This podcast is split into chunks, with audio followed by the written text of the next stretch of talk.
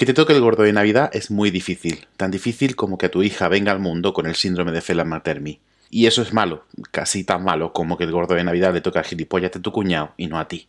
Nos dijeron que nuestra hija no solo tendría autismo, sino que además no podría hablar. Y sé que ahora todos los padres de la sala están pensando, joder, qué suerte, bendita adolescencia, que no te pueden reclamar nunca ni llevar la contraria. No se me ocurría una mejor forma de empezar este episodio de sobre ciencia y humor que con un fragmento de un monólogo de nuestra invitada de hoy. Y es que el humor es un vehículo para contar historias, es una herramienta de comunicación muy eficaz. Cuando nos reímos es porque el mensaje tiene una cierta incongruencia que a nuestro cerebro le cuesta un poco asumir, pero al encontrarla desde un punto de vista cómico aparece la risa. Normalmente aquello que provoca risa tiene que ver con nuestros esquemas mentales, con nuestros valores o con nuestra moral.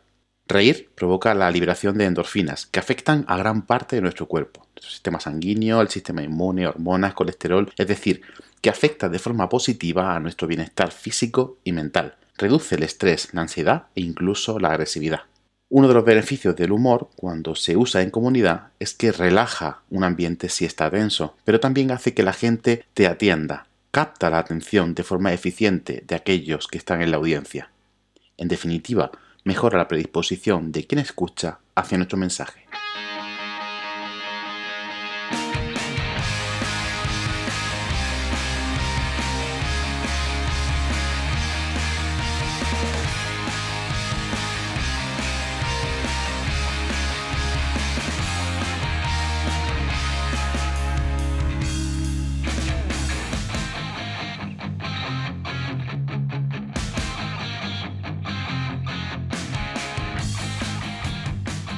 Bienvenida a No Cuentes Esto, el podcast donde te enseñamos a vivir de contar la ciencia sin morir en el intento.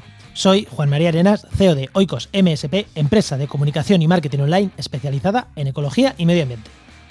Y yo soy Oscar Huerta Rosales, CEO de la Niaquea Management and Communication, una empresa de gestión de eventos de divulgación, de comunicación científica y de comunicación institucional. Y Oscar, me encanta el tema de hoy y me encanta, eh, eh, o sea, de verdad, es para escucharlo. O sea, porque empiezas a hablar de humor, pero luego, bueno, sigues hablando de humor todo el rato. Pero joder, mm, me ha encantado, me ha encantado el, tema y creo que, creo que es un programa que va a haber un punto en el que la gente dice, ¿y por qué hablan de esto ahora? Yo sí, es de estos temas transversales que de, alguna forma hay que tratarlas, porque yo siempre digo que, la, divulgación y la comunicación de la ciencia están a caballo entre la formación científica y el periodismo, pero que tiene muchísimas herramientas de las bellas artes, de la pintura, de la música, del teatro, de y hoy pues traemos eso, el oye, podemos usar el humor para contar ciencia se puede usar, es, necesario, tenemos que usarlo todo. Eh, yo creo que es un, tema transversal, pero interesante. Y hemos acabado hablando de cualquier cosa. pero bueno, bien, está bien. Y además creo que hemos hablado de las cosas más serias que vamos a hablar en este programa, en, en, estos programas que llevamos. La, más seria la hemos hablado hoy, ¿eh? creo. Y me ha encantado, me ha encantado. Además que Raquel tiene, tiene, tiene una mente privilegiada, tiene unas tablas que te cagas y, es muy buena gente. Entonces, pues es una maravilla hablar con ella en cualquier momento. Esto, da igual cuando lo digas. Eh, nos da una lección de para, o sea, cómo siendo humorista terminas hablando de ciencia, pero cómo para pasar del humor a la ciencia eres capaz de contar cosas complejas de manera muy sencilla para luego sobre eso hacer chistes. Y cuando escuchéis el programa entero vais a entender el porqué, el porqué he hecho esto, porque me parece alucinante, ¿no? Como algo complejo lo dejas tan fácil para después, eso, poder hacer un, cierre de congreso eh, riéndote de, todo lo que se habla durante un congreso de, biomedicina, por ejemplo. Es algo alucinante. O, de niños muertos. O de niños muertos. Bueno, yo no le vamos a dejar a la gente ya con, la espera. Simplemente decir que este podcast ya sabéis que se hace con la colaboración del Máster de Cultura Científica de la Universidad Pública de Navarra y de la Universidad del País Vasco. Y es un placer contar con ellos en este programa. Un placer. Bueno, Oscar, ahora sí, vamos ya con la entrevista Raquel, ¿no? Venga, no esperamos más. Vamos dentro. Vamos dentro.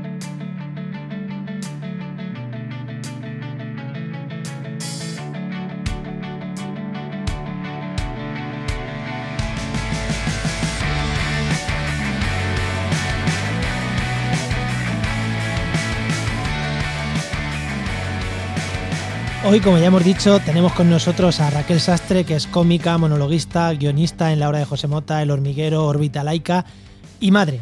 Y esto es importante porque condiciona su actividad y ha impulsado otra parte de su actividad como ser autora de Risas al punto de sal. Muy buenas, Raquel, ¿qué tal? Hola, buenas, muy bien, encantada de que me hayáis llamado a estas horas. que estamos grabando a la hora de la, siesta, es la hora de la siesta, y claro, esto para un andaluz y para un murciano es sagrado. Esto es sagrado. Yo soy de Albacete y vivo en Andalucía. Casi, casi que me convalida, ¿no? Casi que me convalida como vosotros. Te convalida, habla igual de mal que nosotros, no te preocupes. bueno, pues Raquel, vamos a hacerte la primera pregunta que le hacemos a todo el mundo. Situación laboral en una línea. Eh, puedo trabajar el rato que me deja mi marido. Bien. No hay forma mejor de explicarlo. Autónoma, entiendo, ¿no? Autónoma y condicionada a los horarios de mi marido. Así que, como te digo, eh, puedo trabajar cuando, cuando José Ra tiene libre. Bueno, esto quizá quien no te conozca va a entender que te tienen atada y encerrada en una habitación, pero es que en realidad, no pues tenéis una situación familiar en la que tenéis que conciliar y claro, cuando él está trabajando, pues es difícil conciliar. Efectivamente, no, pero sobre todo quiero que quede claro eh, que a la hora de conciliar, en realidad, eh, concilio yo, él sigue teniendo su misma rutina, exactamente. ¿Me puede costar un divorcio estas declaraciones? Sí, pero por lo menos lo dejo bien claro. Ya, había dicho Oscar que ya te conocía yo por otro lado de, oye, humor y humor además negro. O sea, que no, o sea, vas a avisar, me ha dicho, digo, algo, sé, pero vale, voy a avisar. Oye, vamos a empezar con la, con la, primera, eh, con la primera pregunta ya de verdad.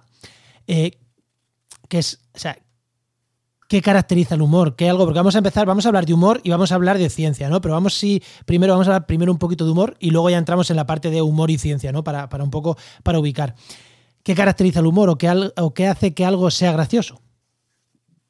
Bueno, es complicado porque mm, depende mucho de, la persona, de la inteligencia que tenga esa persona, el estado anímico, eh, el tipo de personalidad que tenga, incluso los condicionantes culturales, ¿no? Vete a Japón a hacer monólogos, que a lo mejor te, echan a pedradas de allí.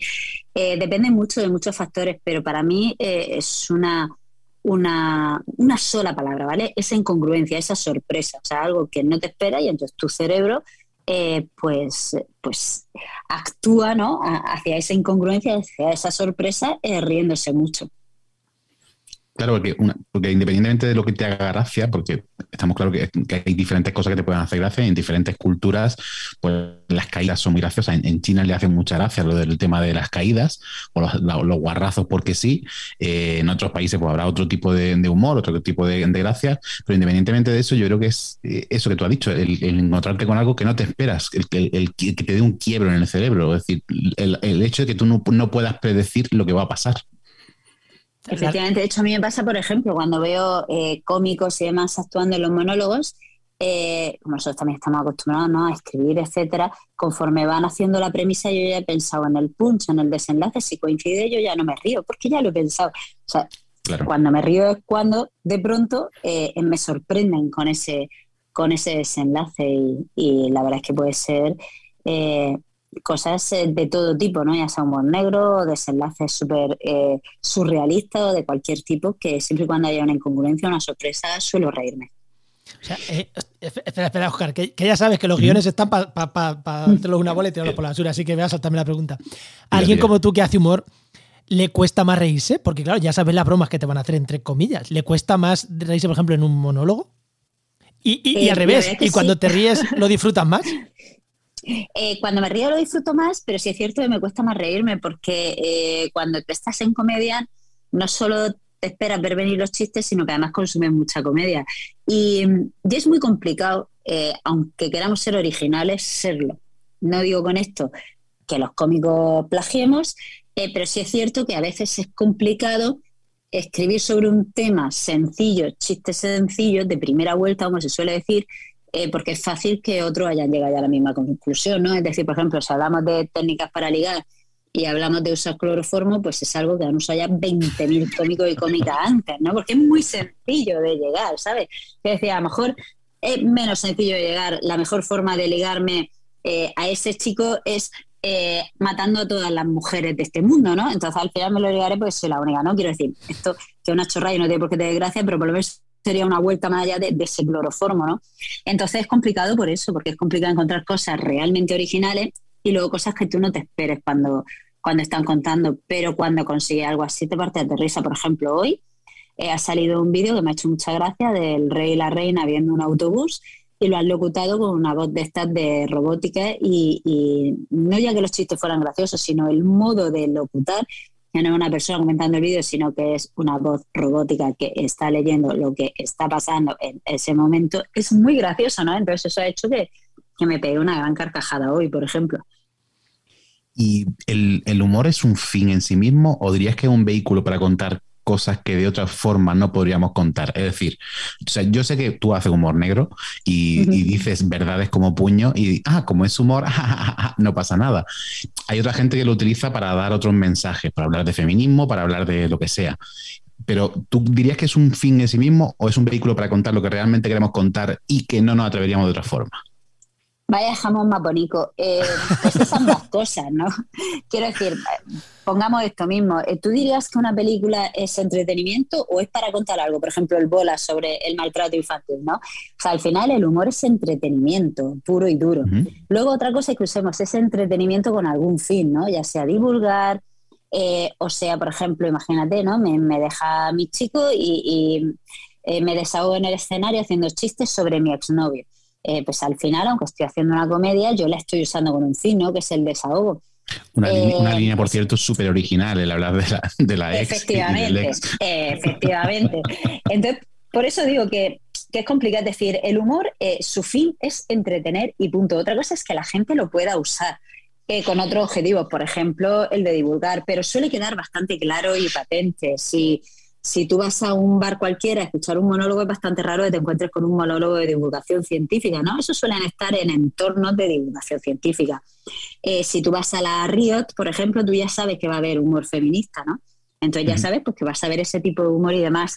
Y, luego, pues el feminismo que exponga esos, esos chistes, pues luego podrás estar de acuerdo o no, ¿no? Porque el feminismo pasa como con todo, no hay un único feminismo, hay varias corrientes y luego pues podrás estar de acuerdo o no.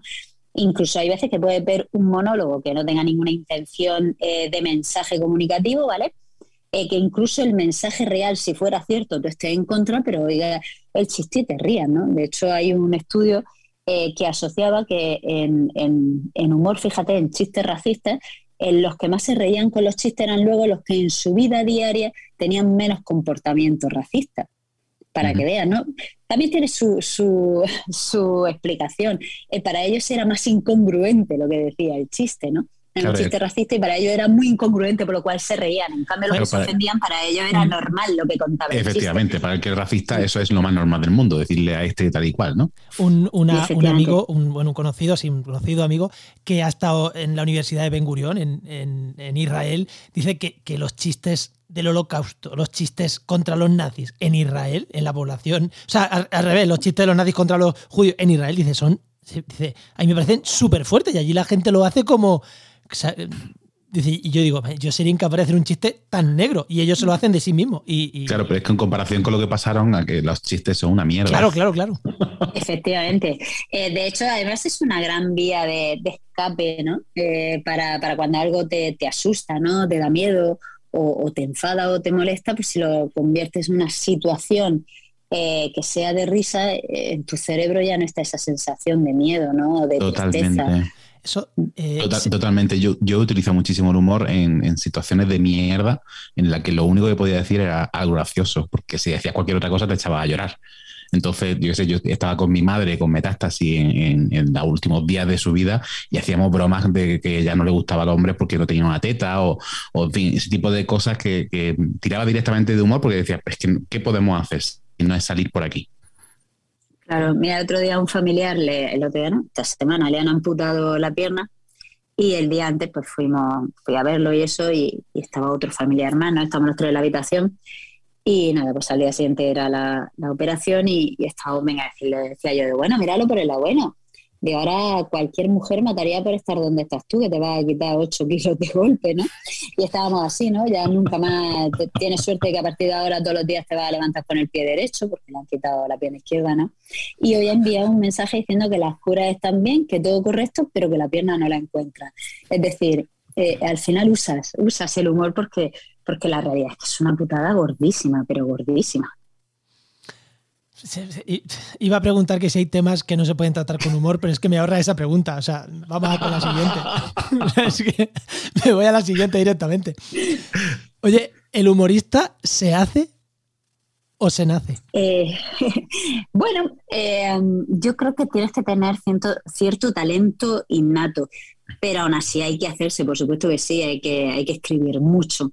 Eh, hay que ensayar mucho, eh, tenemos que darnos cuenta de las cosas que funcionan y de las que no funcionan, ¿no? para, ir, para ir mejorando la técnica. Así que yo diría que el talento está muy bien, pero sin trabajo constante eh, va a ser imposible llegar a cierto, a cierto nivel. Y pasa igual con todo, con la música, con la escritura, etcétera, etcétera. Hay veces que llegas directamente a un nivel tan top que luego el resto de tu vida parece que vayas decepcionando, ¿no? Como le pasó, por ejemplo, a Carmen Laforest con nada fue tan maravillosa esa primera novela y tan joven que luego parecía que defraudaba porque el resto no eran joyas todavía mejores, cuando eran magníficas, magníficos escritos, ¿no? Pero, pero en general suele ser al revés. Eh, tú puedes tener tu talento, pero poco a poco te vas haciendo mejor. Sí, eso iba a decir que, de hecho hay gente que, tiene, parece que tiene un ángel, tiene un don, o sea, son gente que son graciosas y te está contando lo que hizo ayer de comer y te estás partiendo el culo de risa porque la forma que tiene de contarlo es maravillosa. A mí hay una persona, por ejemplo, que me hace mucha gracia, que es el monaguillo, que da igual lo que cuente, me hace gracia, pero es por, las comparaciones que hace, por la, esa. Raquel ha hecho así como pegarse un tiro en la frente, a mí me hace gracia en la forma que tiene de contarlo. Eh, y obviamente también depende de las referencias que cada uno tenga. Es decir, posiblemente, para mí, un sevillano, por muy gracioso que sea, me hace menos gracia, por lo que sea, ¿no? Porque soy granado por lo que sea. Yo, yo a Sergio lo, lo aprecio, al Mona, y me parece muy buena persona y, buen cómico y tal, pero a mí es que me pasa una cosa y es que no, no, no puedo con el tono del monaguillo. ya O sea, el timbre, el timbre me, me desespera. Probablemente sea porque como tengo una hija se pasa el día chillando, eh, yo, yo oigo al Mona eh, su monólogo y, empieza a hablar y demás, y empieza con esas subidas de tono y, y esos agudos que hace y tal, y te juro que me pongo muy nerviosa y no puedo, no puedo, lo tengo que quitar. Un abrazo, un abrazo si me estás escuchando, Mona, lo siento mucho, es culpa de Emma, todo es culpa de Emma siempre, pero no puedo, no puedo Ojalá no escuchase Monaguillo. Oye, eh, todos podemos ser graciosos, es decir, porque hemos hablado de que tú puedes nacer con una cierta vis cómica y luego eso se puede entrenar. Pero alguien que no tenga vis cómica puede ser graciosa, debemos ser graciosos, tenemos que aspirar a ser graciosos si no lo somos. Pero, no tenemos por qué, quiero decir, no todo el mundo tiene, o sea, no todo el mundo es bueno cantando, no todo el mundo es bueno dibujando, no todo el mundo es bueno expresándose, no todo el mundo es bueno eh, siendo gracioso, ¿no? Cada uno tenemos unas características y, debemos fomentar pues nuestra, no se suele hablar del DAFO, ¿no? Nuestras fortalezas, ¿no? Y, y las debilidades, pues podemos trabajarla y demás, pero vamos que tampoco es una, no es una debilidad eh, eh, no ser gracioso. Hay gente maravillosa y no son especialmente graciosos. Eh, por ejemplo, yo ahora mismo empiezo a pensar y en las charlas de Nauca, mm, de, los mejores ponentes que no, mm, aunque pueda meter alguna broma, no son eh, charlas graciosas, graciosas todo el rato, 24 minutos, 20 minutos, 15 minutos, por ejemplo, José Ramón Alonso. Sí. y, es maravilloso, maravilloso y cuenta todo de forma excepcional. Eh, entonces yo creo que no, pasa nada, quiero decir, eh, cada uno tiene que fomentar las actitudes buenas que tiene y, ya está, y vivir de ello. Y de hecho yo diría que ese contraste de, de, primero, de, charla graciosa y charla no graciosa tiene también su, su, funcionalidad, es decir, el hecho de que unas tengan un tono, otras tengan otro, pero incluso dentro de una charla, el, el ser, por ejemplo, muy serio, muy serio, muy serio y de repente soltar algo que te salga del momento, a mí me parece lo más gracioso, más que ese crescendo de ir haciendo gracias continuas. Sí, sí, por supuesto. Hay alguien que tengo duda de si es gracioso o no, porque como todavía no me entero de nada de lo que dice, que es Francis. Pero... Francis Villator. no, no, no, no, tengo, no tengo yo nivel para entender de lo que habla Francis, pero por lo demás. Soy la maldad, es pura y dura, lo sé, lo sé. Francis, otro abrazo para ti. Haciendo amigos, se va a llamar este programa. Eso, eso, te iba a decir, eso te iba a decir también.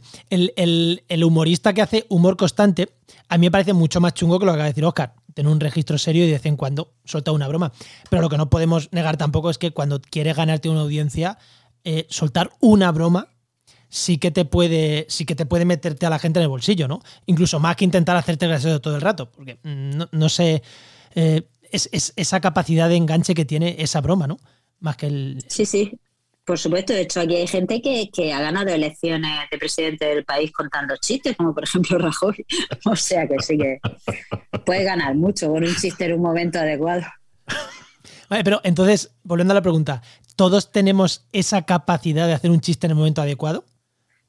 Hombre, yo creo que eh, en general eh, es muy raro que al menos una vez en tu vida eh, no hayas podido decir un chiste en un momento adecuado, incluso a veces involuntariamente, ¿no? ¿Cuántas veces de pronto creas una situación cómica de forma totalmente involuntaria y, incluso mejores que cuando las preparas, ¿no? O cuando lo haces con la intencionalidad cómica.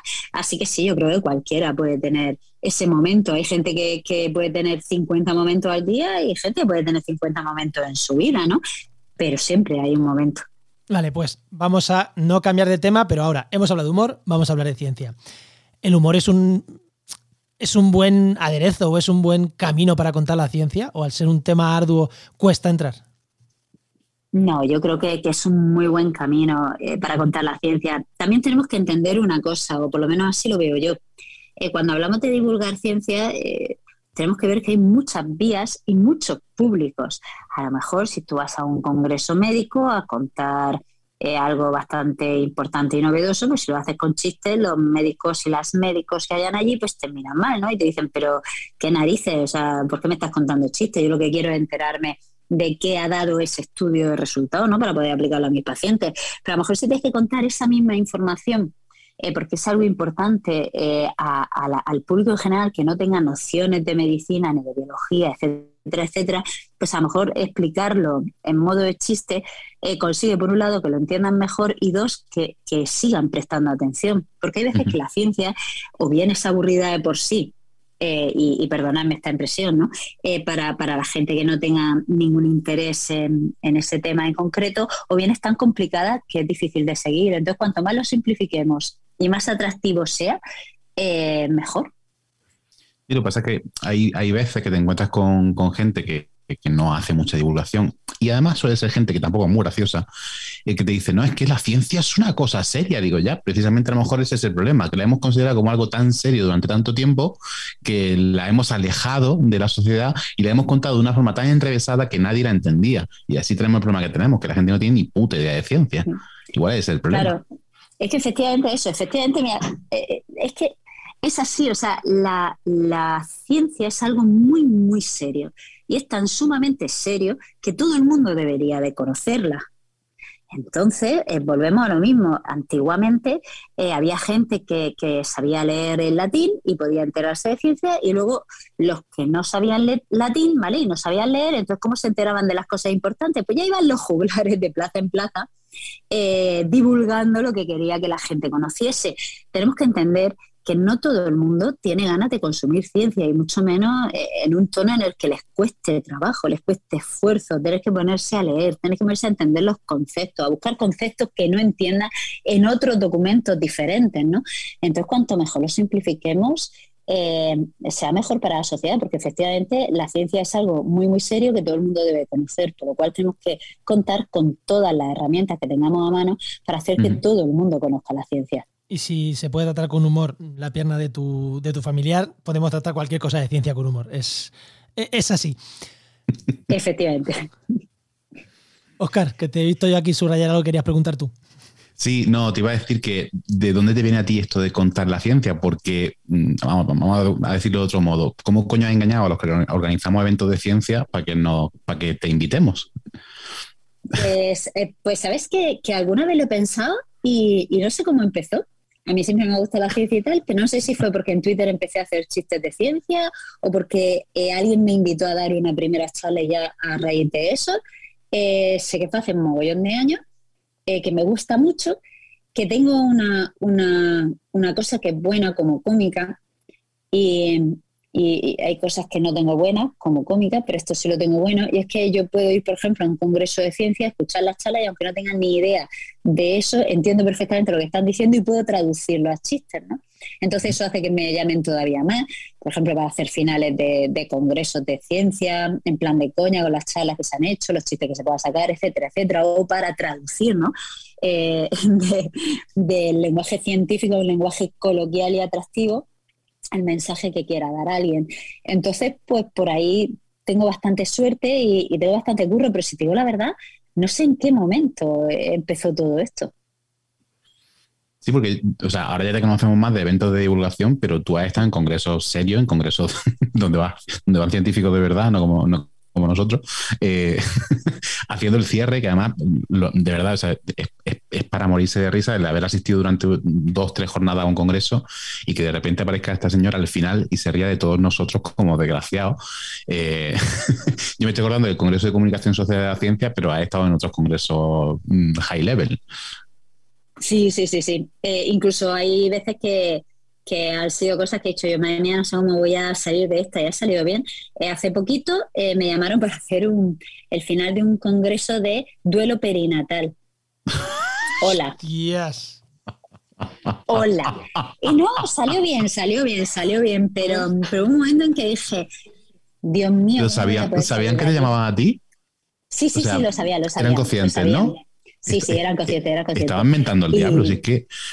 No, no, y fue, fue, bien, fue bien, la verdad, porque yo también me amoldo, yo también me amoldo. Quien, quien, te, quien te invita a esto, a ti, sabe lo que está invitando. O sea, quiero decir, mm, sabe el humor que cada uno te puede aportar. Y sabe lo que cada uno te puede aportar. Ojo, cuidado. Y no solo me invitan, sino que además hasta me pagan, ¿sabes? o sea que era, era, era una apuesta, pero, pero bien, la verdad es que salió guay, ¿no? Y la gente se rió y demás.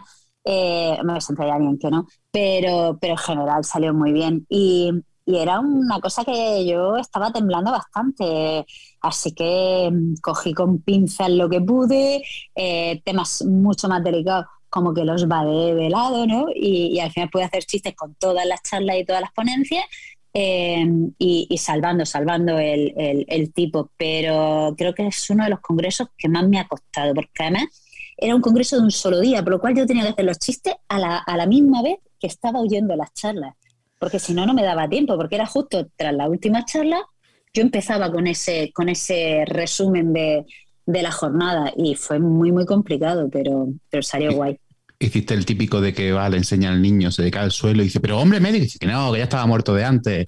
no, no, pero porque fijo que ya lo conocían, eran todo matronas y demás, y psicóloga vale, fijo que ese ya lo conocía. Hay que buscar la sorpresa, Oscar. Eh, eso es lo que me lleva. Efectivamente, hay que buscar la sorpresa. Eh, eh, ¿Y qué tipo de formación? Yo sé que esto, lo mismo, me salto otra vez del este. ¿Qué tipo de formación tienes para que la gente sepa que, oye, no hay que ser científico para dedicarte a contar la ciencia? Pues, a ver, yo, yo soy cómica autodidacta. De hecho, yo siempre había querido dedicarme a algo relacionado con escribir y se podía hacer de comedia. Con 18 años, bueno, con 17 yo estaba en COPE eh, soy del 81, entonces sería año 98, supongo.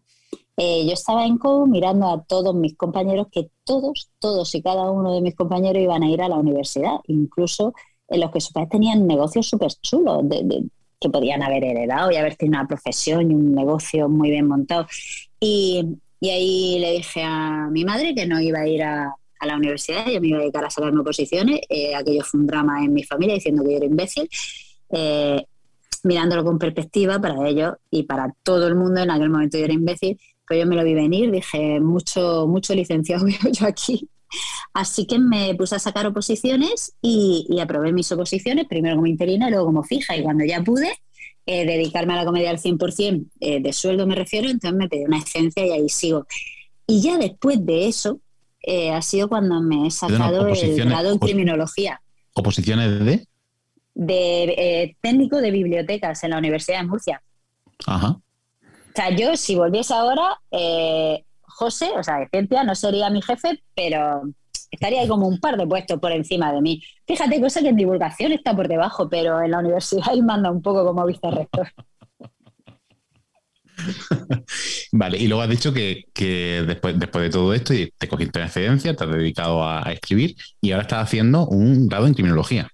No, no, lo terminé, terminé ya el ah, grado y sí, y me también hice una certificación para ser eh, aunque no lo creéis, me han dejado para ser mediadora penal en los juzgados y ahora estoy terminando un, bueno, máster certificado, pero como no es oficial, nada de nada, pero bueno, un, cursito de muchas horas, muchísimas, de, eh, criminal profiling con Mark Safari, que es el agente del FBI que asesora a Criminal Mind, Mindhunters y demás. O sea que, es un curso súper chulo, súper chulo. Eh, pero vamos, el título, lo que como tal, eh, no sirve para mucho más que para decir, pues estoy con Mark Safari haciendo un curso súper chulo. Bueno, yo creo que a veces tenemos esa titulitis y yo le, vamos, aquí lo hemos comentado muchas veces, el valor de la formación no oficial, de el saber hacer cosas independientemente de los títulos que tenga, yo, vamos, para mí tiene un, un valor enorme y conforme van pasando los años te vas dando cuenta de que más. Son, importantes al principio, cuando no has hecho nada en tu puñetera vida, entonces dices, no, es que soy licenciado en, que es el, no he hecho nada, pero he estudiado unos cuantos años más. Y después dices, no, es que no he hecho nada, pero he hecho unos cuantos años más y soy doctor. Pero cuando ya empiezas a trabajar, los títulos importan una poca, una poca cosa como mierda. Es decir, lo importante es que sepas trabajar y, que, y las cosas que tú realmente sepas. Efectivamente. Sí, porque si te pones por el currículum de Raquel, o sea, no te contrata por cómica ni para una tele ni Dios. Claro, es que. No, además de verdad, de hecho, eh, eh, yo, empecé, pues, lo que te digo, en la comedia autodidacta totalmente. Y, y, al final, pues he ido haciendo currículum poco a poco, pero mi formación no. Vamos, que ninguna formación, que empecé a hacer comedia siendo bueno, primero saqué las oposiciones y, ya estáis siendo una funcionaria de clase C en una biblioteca en una universidad. Es decir, eh, qué poca comedia hay. Oye, ¿y cómo? Mm, porque hemos mencionado al principio que tú has hecho, hecho guiones para José Mota, para El Hormiguero, para Orbitalica. ¿Cómo, cómo empezaste en, esto de hacer guiones y de. Eh, es decir, ¿dónde empezaste? ¿Cómo te conoció la gente? Pero mm, no sé de dónde saca eh, la, gente, pero ya lo he oído alguna vez y siempre se me olvida eh, porque pasan las entrevistas y, no ha dado pie, pero aprovecho que yo no he hecho guiones. Claro, yo, he salido en sketches de José Mota y he salido en Orbitalaica. Bueno, Orbitalaica sí que metía chistes y tal, pero en general los guiones los hacían tanto Raquel como Jesús. Eh, y en José Mota solo he hecho sketches, pero que sí he sido guionista de muchísimos otros sitios. Empecé en El Hormiguero, eh, en el hormiguero buscaban guionistas, uno de una persona que es Jorge Abad, al que adoro, que trabajaba en el hormiguero, vino a verme actuar, eh, me hizo mucha gracia, se lo comentó a Pablo Moto, me hizo una prueba de guion y me contrató. Y, ahí empecé y ya de ahí pues fui pasando de programa en programa hasta que nació Emma y mi vida cómica y en general mi vida pues se viene un poquito más truncada. Pero, pero empecé así, de, estando de guionista esa primera vez en el hormiguero y de ahí empezaron a surgir oportunidades por todas las cadenas. ¿En qué año, en qué año fue lo del hormiguero? Para que la gente sepa a partir de qué año dejó de ser gracioso el puto hormiguero. Eh, pues eh, bueno, fue en, eh, qué mal voy a quedar ahora mismo, creo que fue 2010. 2010, si mal no recuerdo. Vale.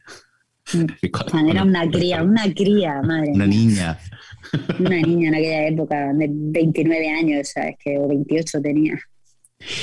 Con dos hijos ya, uno hubiera casi criado. Eh, hemos mencionado al principio que, que decíamos entre, entre las cosas que eras, eres madre, lo hemos comentado varias veces que limita bastante tu, vida laboral, pero también te ha dado otras cosas, eh, como ese, ese libro maravilloso de Risa Punto de Sal, que en parte está escrito a raíz de esa problemática que tienes. Vamos a explicar por qué, por qué hablas tanto y tan mal de tu hija. Eh, bueno, bueno, nosotros tenemos, tenemos a Emma que que bueno, pues eh, cuando nació tuvo un desarrollo normal, cuando tenía un año hizo una regresión total y, ahí fue bueno, pues cuando me di cuenta, su padre no, porque el pobre se dedica a, es fontanero, ¿sabes? Y no tiene ni idea de niños y él no se dio cuenta que la niña tenía autismo, pero yo sí.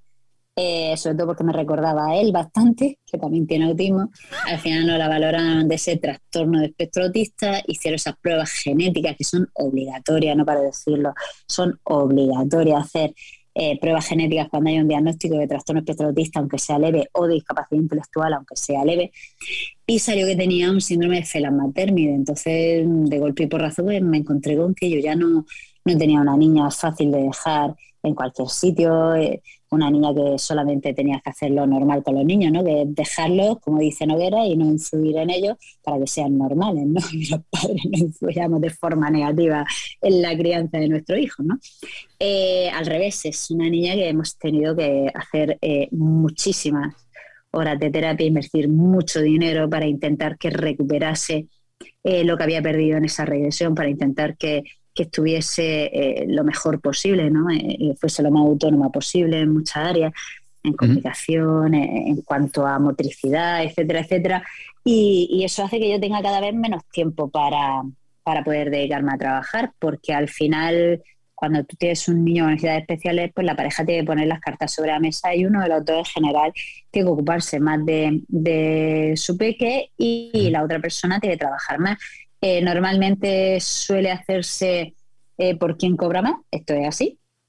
Es decir, si hay uno que cobre mucho más, pues evidentemente, ya que tener un niño o una niña con discapacidad genera eh, que tengas todavía más gastos económicos y además uno de los dos va a trabajar, por lo cual menos ingresos, pero normal es que quien más gana siga trabajando. En nuestro caso no fue cuestión de dinero, estábamos más o menos a la par, incluso te diría que puede que haya un poquito más. En nuestro caso fue dos cosas. Uno, que José Ra tiene un Asperger, imposible cambiar la, rutina que tiene, ¿no? Eh, como él no haga su rutina de ir a trabajar, le da un, algo, o sea, y muy mal. Y luego, aparte, que ya empezamos pues, con las tonterías estas de qué trabajo merece más la pena, ¿no? Si salvar la vida a los bebés en la UCI o, contar chistes. Sobre el muerto. Claro, sobre bebés muerto, efectivamente. Entonces, pues al parecer, al parecer, eh, trabajar en una UCI es mucho mejor para, la humanidad, para la sociedad en general, una UCI neonatal. Yo tengo que decir que vivo con la esperanza de que este desgraciado eh, salve la vida al futuro Hitler y poder decirle, ves, por tu puta culpa. Si yo hubiese hecho chistes, ese Hitler, futuro Hitler, habría muerto porque no habría estado tú para salvarlo. Ojo. Por tu puta culpa. Ojo. Estamos aquí en Ojo, estáis en Murcia. Las posibilidades de que ahí salga un futuro Hitler son altas, ¿eh? Efectivamente, si lo digo con todo el conocimiento de causa, ¿no? O sea, si va a haber un Hitler en algún momento, eh, va a salir de Murcia seguro. Oye, cuéntanos de en qué consiste el, el aparte del, autismo, ¿qué, otros síntomas tiene o, qué, es lo que, qué, es lo que, lo causa? Bueno, pues eh, el felamasdermia está causado eh, porque bien hay o una deleción, falta un trocito, ¿no? o una duplicación o una mutación en el cromosoma 22, en el brazo Q, en su banda 13, y que afecta al gen SANC3. El gen SANC3 que codifica la proteína SANC3, que diréis, y a mí que me importa, como un sencillo, porque es la que hace que haya sinapsis neuronal, es decir, que haya aprendizaje. Por lo cual, pues tener jodido el SANC3, el SANC3 es una una putada muy gorda, ¿no? Entonces, pues los niños sobre todo suelen estar caracterizados por una ausencia de lenguaje o dificultades de lenguaje altísimas, por trastorno espectro autista, por tener epilepsia, hipotonía, eh, por tener pueden tener malformaciones en cerebro, en corazón, en riñones, eh, malformaciones en otras zonas del cuerpo, eh, incluso en las uñas, ¿sabes? Es que pueden tener cualquier cosita. Yo siempre digo que que eh, el felamatermi es como, como el corte inglés porque puede encontrar de todo dentro del síndrome.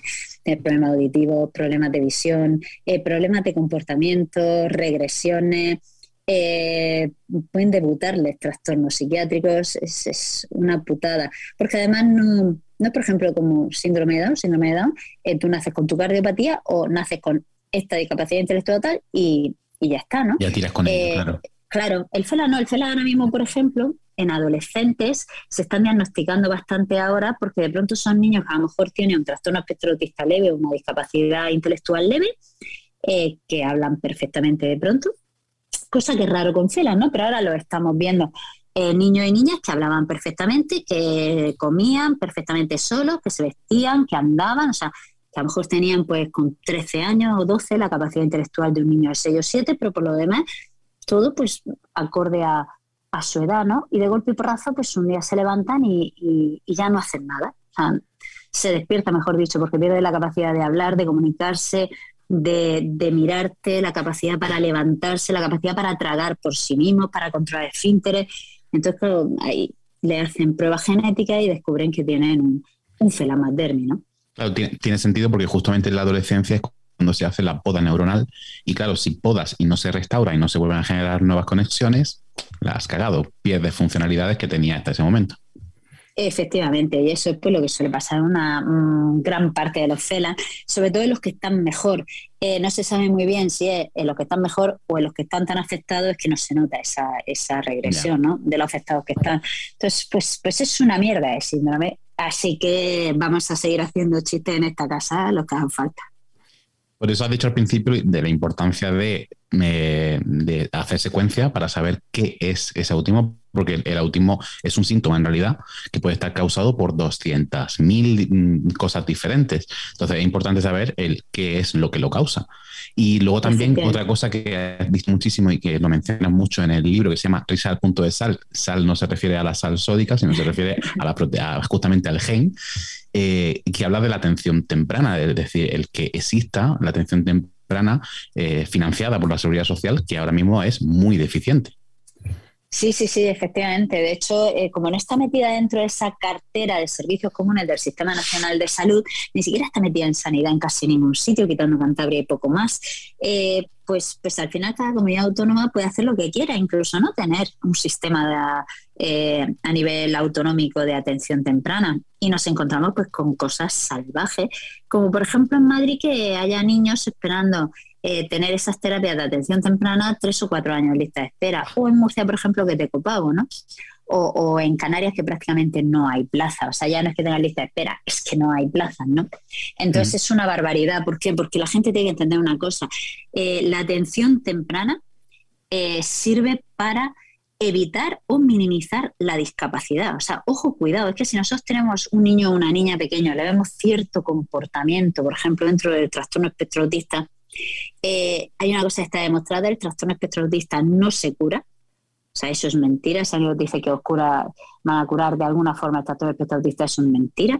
Pero eh, sí que puede frenarse. Es decir, eh, si, un niño o una niña se le diagnostica de ST antes, sobre todo de los dos años, mientras la plasticidad cerebral está en todo su apogeo y empieza una terapia de atención temprana de calidad, podemos frenar el trastorno espectro autista, porque esas conductas eh, producidas por, esa, por, eso, por decir así, por esos cimientos, ¿no? como suele decir María José Más, que ya están con el trastorno espectro autista, se pueden trabajar para mejorar, pero las nuevas conexiones neuronales ya no van a estar hechas bajo esa conducta trastorno espectro autista, sino eh, bajo conducta eh, más parecida a lo que sería un neurodesarrollo normal. Eh, así que fijaros, estamos hablando de frenar el trastorno espectro estamos hablando de tener a lo mejor el día de mañana niños que tengan ciertas conductas dentro del entorno, pero tengan una autonomía total, a niños que tengan un trastorno espectro gravísimo y muy poca autonomía evitar la discapacidad y, en este caso decimos que en Murcia ni siquiera hay plazas, lo cual explica, muchas cosas que vemos en adultos murcianos. Pero bueno, no, no, en Canarias, en Canarias, en Canarias, en Canarias. En Murcia tenemos un mogollón de plazas, de hecho tenemos prácticamente el mismo número de plazas en Murcia que en Madrid. Ojo, cuidado, esto no es porque en Murcia estemos peor de genética, sino porque en Madrid hay muy pocas plazas, pero no Canarias, Canarias es donde hay prácticamente nada de plazas. En Murcia lo que tenemos es copago, en Murcia capital y pedanía, eh, tenemos un copago. O sea, imaginaos que tenéis un niño con cáncer y dicen, bueno, sí, hay que darle eh, quimioterapia, aquí tenéis eh, la quimioterapia, las clínicas de quimioterapia, traed a vuestros niños y me pagáis X dinero al mes por darle a quimioterapia. Pues eso tenemos con la atención temprana.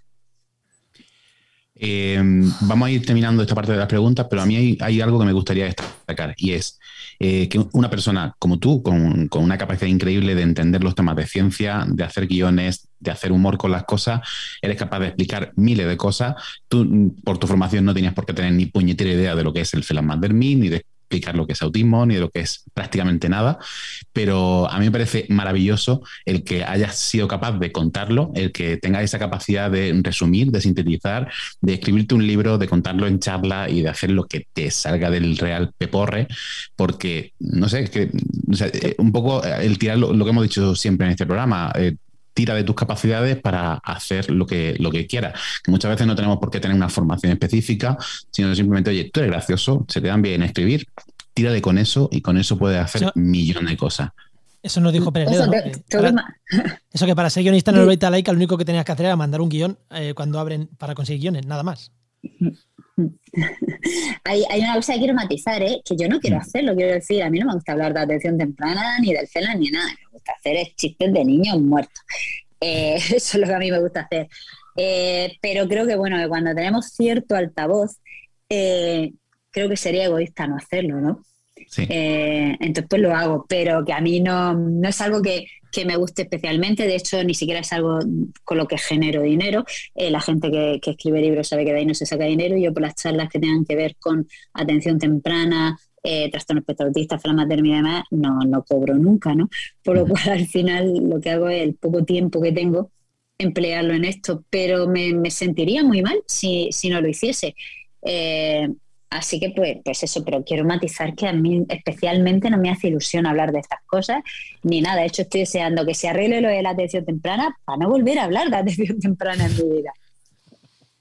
Pues exactamente igual que los que reclamamos más financiación para la ciencia, que estamos deseando que se financie de puta madre para no tener que comentarlo nunca, nada más, na- jamás, para no tener que volver a hablar del puñetero tema. Oscar, seguirás pidiendo más dinero. Ya te lo digo yo que tú seguirás pidiendo más, que eres un. No, no, no. Si estuviese bien financiada de verdad, no estaría pidiendo tanto dinero ni estaría regañándole a tanto a la gente, coño. Oye, lo de que, lo de que para hacer humor hay que sorprender. Oye, empezar hablando de que quien no te conozca, Raquel, se esté hablando de un programa de humor y llegue y se coma lo de la atención temprana, va a alucinar. No se va a reír, pero va a alucinar, ¿eh? Oscar, no sé si entramos eh, alguna cosita más o nos vamos con las preguntas rápidas, lo que tú prefieras. Yo creo que si Raquel quiere comentar algo más y si no, vamos a las preguntas rápidas. Pues mira, yo quiero aprovechar para decir que, mm, que me gustaría divorciarme y que eh, regalo marido con niña y otros dos de regalo, ¿vale? Eh, los otros dos, solo 15 días, que tengo custodia compartida con su padre, otros 15 días se lo seguiría quedando su padre, pero, pero a José Raya es más, sí, 24 horas, 365 al año, para vosotros. Perfecto. Mis DMs están abiertos. qué ofertón, madre mía. Pues ya sabéis, en Raquel Sastre.com, en, en Twitter, le podéis escribir y, os hace, y- y os hace la oferta porque seguramente que paga ella para que os lo lleve. Venga, vamos a la pregunta rápida. Pues vamos a la pregunta rápida.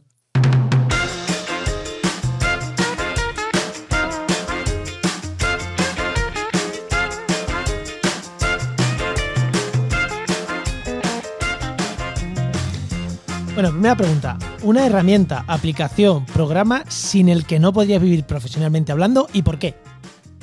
Pues cualquier procesador de textos. Porque, ¿Por qué? Pues porque ya tengo una edad y tengo artrosis y no puedo escribir a mano. Pero hecho, cualquiera, ¿no, no tienes alguno que diga, hey, Eh, vamos a ver, eh, soy de Murcia, los reconocimientos de voz no funcionan conmigo. Tienes que escribirlo. Vale, procesador. Se me cae el AirPod de la risa, por favor. Vale, siguiente pregunta. ¿Cuánto cobras y de dónde vienen tus ingresos? Esta te la voy a modificar, te voy a decir, cuando podías trabajar en lo que querías, ¿cuánto cobrabas y de dónde venían tus ingresos? Pues, pues fíjate, cuando, cuando estás en comedia, al final los ingresos vienen de muchas partes. Eh, porque si estás en guion, tienes tu ingreso de guion, pero aparte si haces actuaciones, tienes tus ingresos de actuaciones, pero además a veces de pronto te llaman para presentar eventos, pero de pronto también te llaman para hacer publicidad de lo que sea, ¿no? Entonces, eh, pues, pues, eh, estando en los meses en los que yo trabajaba bien, que solía tener guion, más polo, más papa, tal, eh, los ingresos podían oscilar entre 3.500, 4.000 y 15.000 al mes. Facturado, ¿eh? Como autónomo, no como... Claro.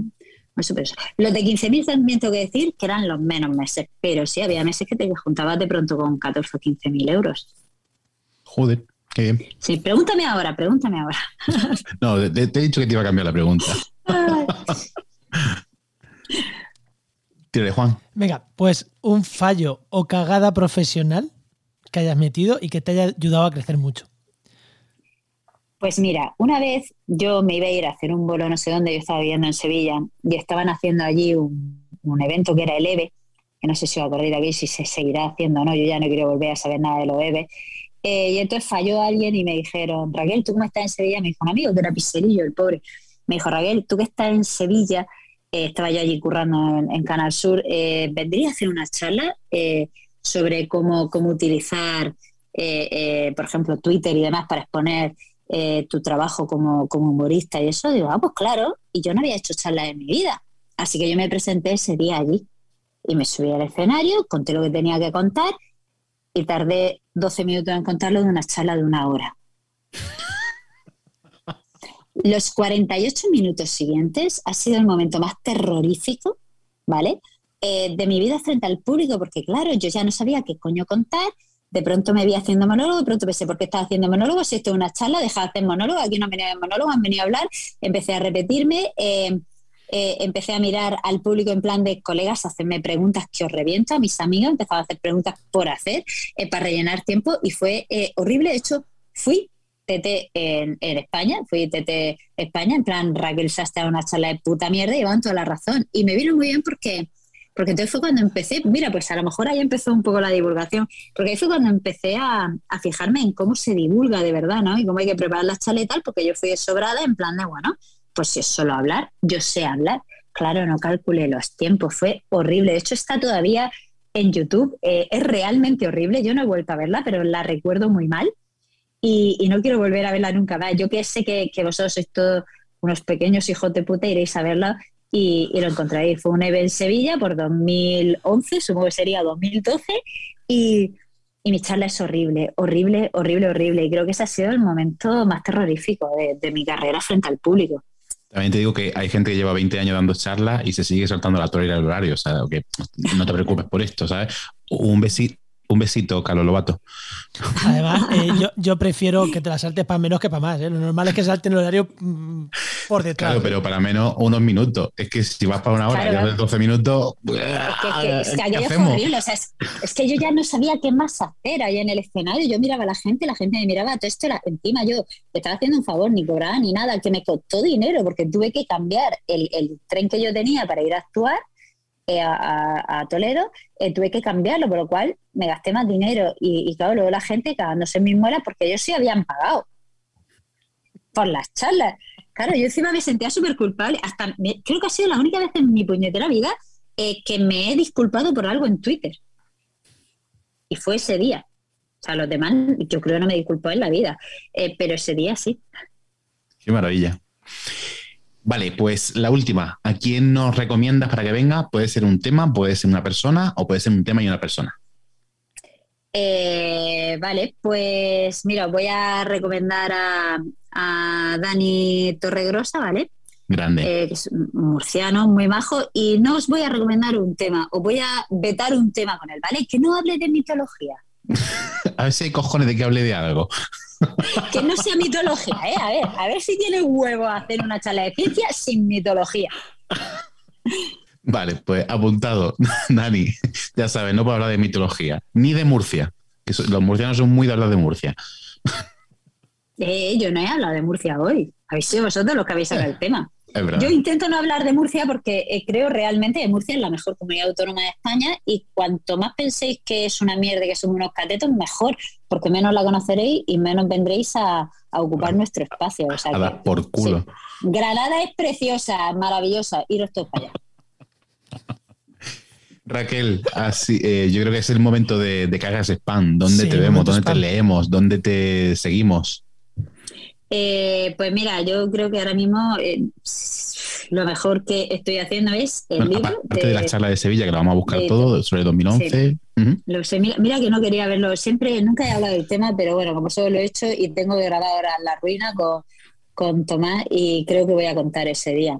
Porque contar el día que iba a follar con alguien que me molaba mogollón y luego al final no fue una chorrada, eh, mejor no lo cuento. hay. Ay, ah, ¿qué iba a decir? Ah, eso, que, como cada vez, o sea, yo qué sé, es que ahora mismo no tengo ningún espectáculo fijo ni nada de nada, así que creo que donde mejor me podía encontrar es en ese libro de, Risa al punto de sal, de, Planeta. Y, y hasta y tengo que decir que, lo de la sal sí es por lo de la sal sódica. ¿Ah, sí? Yo pensaba que era por, por el gen.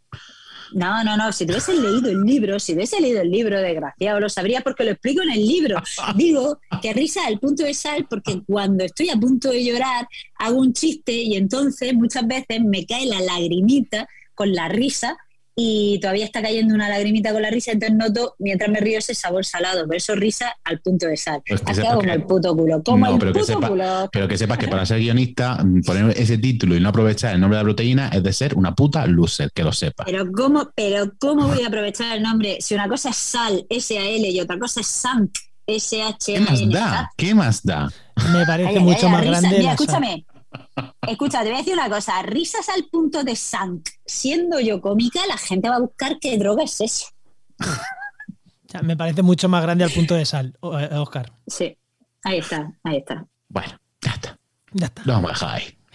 Y en Twitter, ¿no? En Twitter también, que ahí vas poniendo tus cosillas y cuando Por supuesto. sí, sí, sí, lo que sé redes sociales cada vez menos, porque no, no me da la vida, pero, pero sí, ahí también.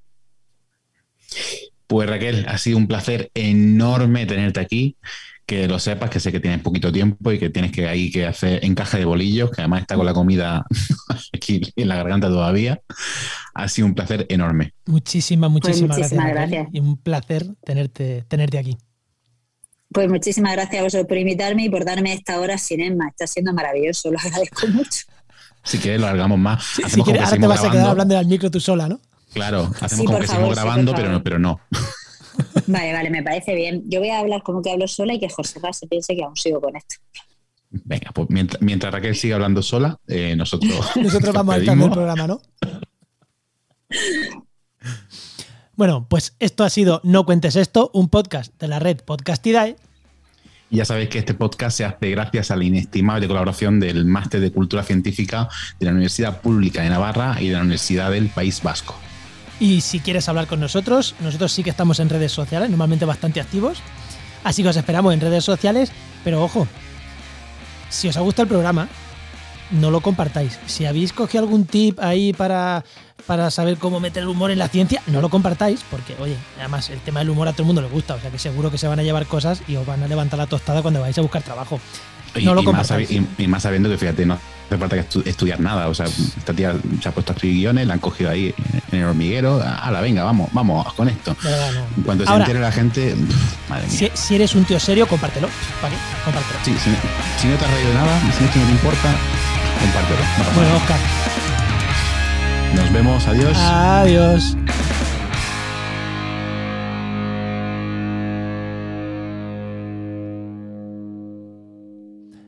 Y, y, y, Oscar, que no hemos dicho que acaba la temporada. Eh, ah, pero que acaba la temporada ya. Claro, este es el último programa, tío. Tío, la anterior temporada nos pasó exactamente lo mismo, que lo tuvimos que hacer en off porque esta puta mierda siempre se nos olvida. Bueno, pues, pues Es que como pues no es el último programa que estamos grabando, pero sí es el cierre de temporada. Pues nada, pues nos despedimos, que se acaba la temporada. no pues sé si renovamos o no renovamos. Estamos buscando patrocinador, por si acaso los del máster no nos pagan. No sé, eh, ya hablaremos también con ellos. Bueno, pues nada, eh, Jeff Bezos, un besito, ¿eh? Nos vemos. Hasta luego.